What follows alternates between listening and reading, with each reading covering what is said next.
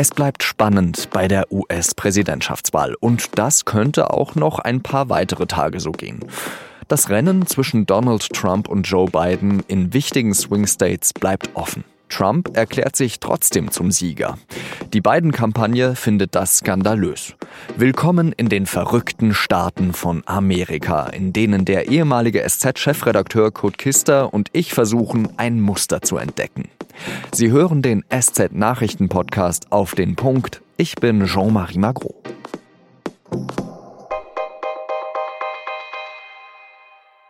Es würde knapp werden. Das haben viele vor diesem Tag gesagt, auch wir in diesem Podcast. Und trotzdem war zumindest ich überrascht, wie knapp es jetzt doch noch immer ist.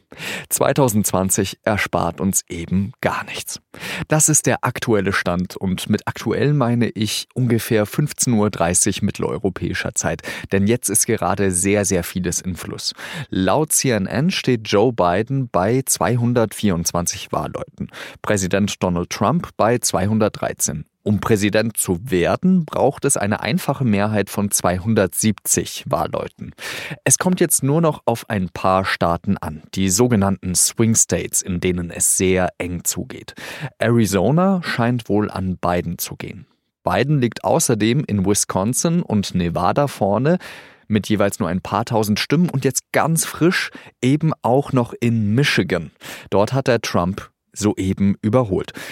Trump führt dagegen in Georgia, North Carolina und vor allem in Pennsylvania. Wenn es also genau so kommen sollte, also dass Joe Biden in den soeben zitierten Staaten weiterhin vorne liegt und auch Donald Trump in den soeben zitierten Staaten weiterhin vorne liegt, dann würde Joe Biden mit 270 Wahlleuten genau die einfache Mehrheit erreichen. Mitten in der Nacht deutet Trump an, es würde Wahlbetrug geben. Pardon, er deutet es nicht nur an, er sagt es ganz offen. Belege dafür bleibt er schuldig. This is a fraud on the American public. This is an embarrassment to our country.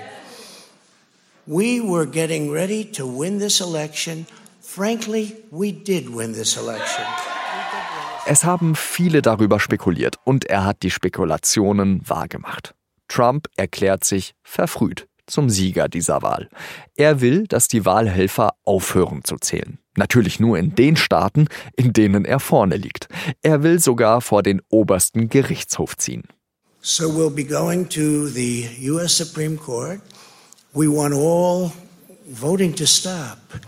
We don't want them to find any ballots at four o'clock in the morning and add them to the list. Okay? Trump hat auch hier übrigens nicht erklärt, was er wem genau vorwerfen würde. Hintergrund ist wohl, und das ist ganz einfach, dass Trump noch lange nicht als Sieger feststeht und Biden in kritischen Swing States in Schlagweite bleibt. In Pennsylvania, Wisconsin, Georgia und Michigan werden immer noch Briefwahlstimmen ausgezählt. Und bei Briefwählern hatte Biden einen Vorsprung. Der CNN-Journalist Jake Tapper ist wieder einmal enttäuscht von seinem Präsidenten, sagt er. What President Trump just said was undemocratic and false and premature. It is not accurate to say that he won. We do not know who won this election. And uh, I have to say, Dana, it's, it's not a surprise, but still, years into this presidency, uh, I find it shockingly disappointing. Wenn es eine Gewissheit gibt, dann die, die es vor dieser Wahl schon gab. Die Vereinigten Staaten sind tief gespalten. Kurt Kister, der ehemalige Chefredakteur der Süddeutschen Zeitung, war einst US-Korrespondent. Mit ihm habe ich über diese Wahl gesprochen. Herr Kister, schockt Sie die Aussage von Trump? Es ist sehr bedenklich, dass der Präsident der Vereinigten Staaten auf diese Art und Weise das eigene politische System äh, runtermacht, dass er von Betrug bei der Wahl spricht, obwohl es überhaupt keine Hinweise darauf gibt, dass er sich zu einer Zeit zum Sieger der Wahl erklärt, äh, äh als alles völlig ungewiss war. Äh, das ist schon bemerkenswert, bestürzend und das war ja auch abzusehen, äh, dass er im Prinzip gesagt hat, ich habe gewonnen und wenn ich jetzt verlieren sollte, dann ist es Betrug.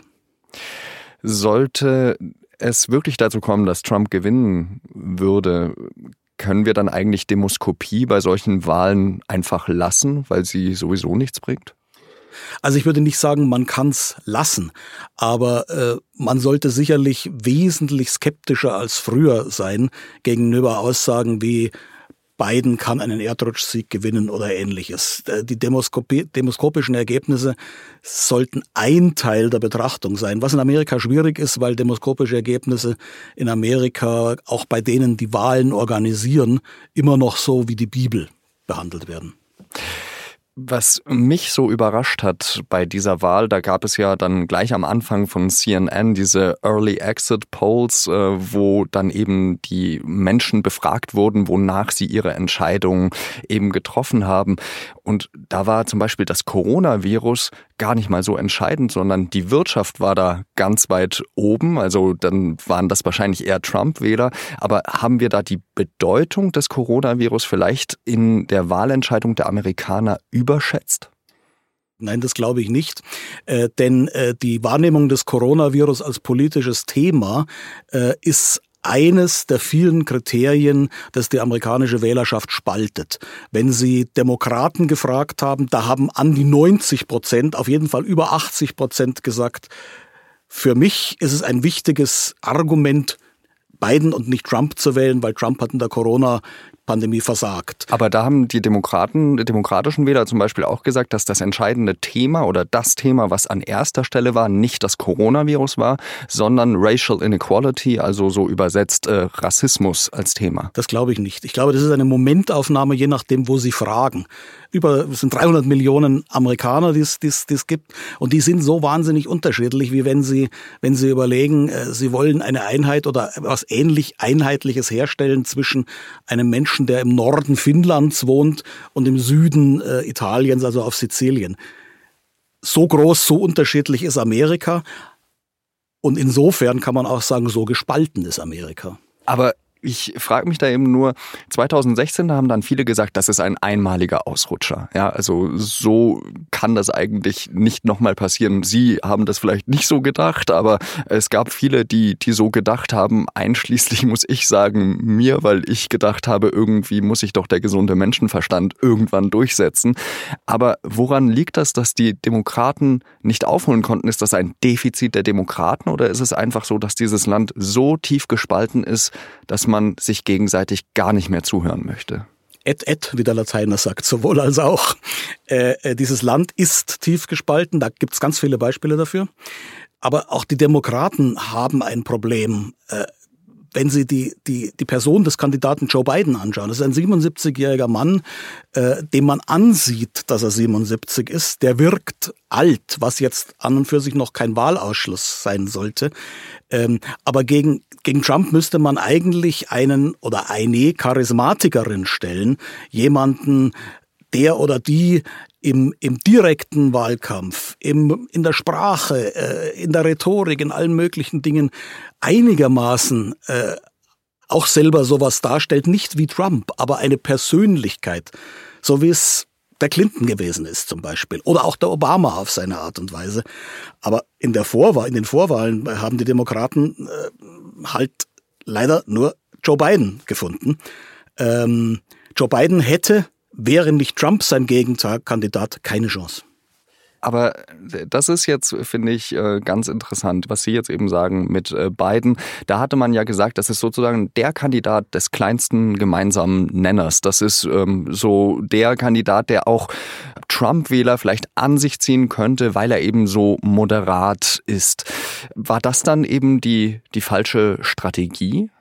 Naja, zum einen geht es ja da nicht so sehr um Strategie, weil die, die Auswahl des Prozesses eines Präsidentschaftskandidaten ist ja kein geplanter strategischer Prozess, sondern das ist ein wildes Durcheinander, ein, ein manchmal ein Chaos. Äh, da treten Leute auf, die, die wahnsinnig eitel sind, die geil darauf sind, etwas zu werden. Da treten sehr seriöse Leute, die dem Staat, dem, dem Land dienen wollen. Also insofern ist es schon mal schwierig, bei einer, bei einer Präsidentenauswahl, äh, bei einer Vor Vorwahlprozess, egal ob Republikaner oder, oder, oder Demokraten, von einer Strategie zu sprechen. Ich, ich frage das nur deswegen, Entschuldigung, dass ich Sie da unterbreche, aber ich frage das deswegen, weil bei Biden wurde die ganze Zeit gesagt, der führt uns in den Sozialismus. Ja? Und ich denke mir, wenn schon bei jemandem wie Biden äh, diese Sozialismusangst geschürt wird, was ist dann erst recht bei einer Kandidatin wie ähm, Elizabeth Warren oder wie Bernie Sanders? Also das, das hätte ja wahrscheinlich dann noch mehr gezündet, dieses Argument. Oder Wäre nicht? ich jetzt ein demokratischer Wahlkampfmanager, äh, würde ich, glaube ich, antworten, jeder der Kandidaten der Demokraten wäre von, von, von, von Trump als Sozialist oder Kryptokommunist bezeichnet worden. Und da wäre es dann deutlich besser, man hätte jemanden gehabt, der oder die darauf scharf antworten kann. Das kann der beiden nicht, weil er ein seriöser, älterer Herr ist, der sicherlich kein schlechter Präsident wäre, aber der, der letztlich aus einer ganz anderen Sphäre kommt als Trump. Trump ist ein Schläger, ein Brutalinski, und wenn Sie einem Schläger und Brutalinski einen Yogameister gegenüberstellen, der irgendwie den sterbenden Hund, falls es dieses äh, äh, Yoga-Übung gibt, macht, dann wird er keinen Erfolg haben. Und ein Teil des für viele überraschenden Erfolges von Trumps bei, bei, bei dieser Wahl liegt halt daran, dass er da machen konnte, was er am besten vielleicht kann, nämlich Leute durch Reden, durch Lügen, durch Verdrehungen auch aber auch durch seine charismatische Persönlichkeit in diesem Lager zu bewegen und zu manipulieren und, und zu motivieren.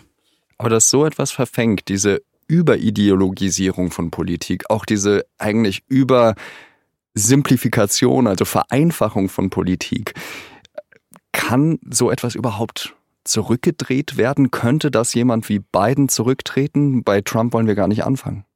Das wird schwierig sein. Also wenn Sie sozusagen damit das damit meinen, äh, gibt es eine, kann es eine Versöhnung geben. Das wird sehr, sehr schwierig sein. Das äh, politische, die politische Kommunikation äh, in vielen Teilen der Welt und gerade in Amerika ist in den letzten 20 Jahren sehr, sehr viel lauter geworden, als sie jemals vorher gewesen ist. Also Kampfrhetorik wird im Zweifelsfall viel mehr Wahlkämpfe, Auseinandersetzungen politischer und gesellschaftlicher Natur beherrschen als früher. Und egal, wo wir hinschauen, ist es ja jetzt schon der Fall. Und äh, genau eben diese Versöhnung ist ja anscheinend auch nicht das erste Ziel der Amerikaner. Wenn ich mich recht erinnere an diese Early Exit Polls von CNN, da hat nur jeder Fünfte gesagt, dass äh, die Versöhnung der Amerikaner wichtig wäre. Jeder Dritte sagte, mir ist wichtig, dass ein starker Führer an der Spitze steht. Ja, das ist vermutlich so. Ähm, nur auch da wieder, die Amerikaner gibt's nicht. Äh, insofern, es wird viele, viele Amerikaner geben, die den, falls Trump nochmal gewinnen sollte, diesen Wahlausgang für ganz schrecklich halten. Und es wird viele Amerikaner geben, die das Gefühl haben, gut so, Second Term, das brauchen wir, das wollten wir haben.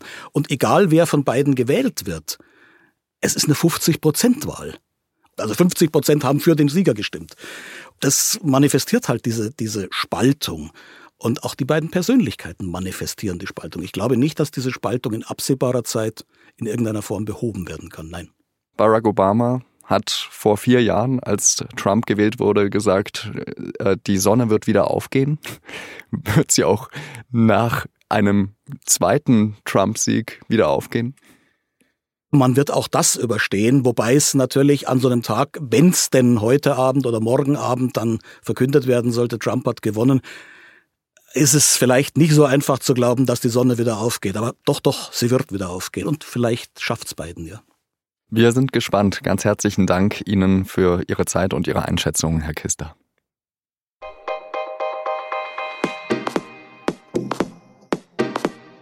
Bei diesen US-Wahlen ist noch sehr viel in Bewegung. Einiges von dem, was hier im Podcast gerade gesagt wurde, kann deshalb im Laufe des Abends ganz schnell wieder überholt sein. Das bitten wir natürlich zu berücksichtigen. Neben der Präsidentschaftswahl werden auch Teile des US-Kongresses neu gewählt. Auch das ist für die Zukunft der USA entscheidend. Wenn Sie ständig auf dem Laufenden bleiben wollen, dann schauen Sie vorbei in unserer SZ-App bzw. auf der sz.de Homepage. Ich hoffe, Ihnen hat diese Folge gefallen und Sie bleiben uns treu. Und bleiben oder werden Sie gesund. Wir hören uns beim nächsten Mal wieder und heute ausnahmsweise nicht Salü, sondern Goodbye.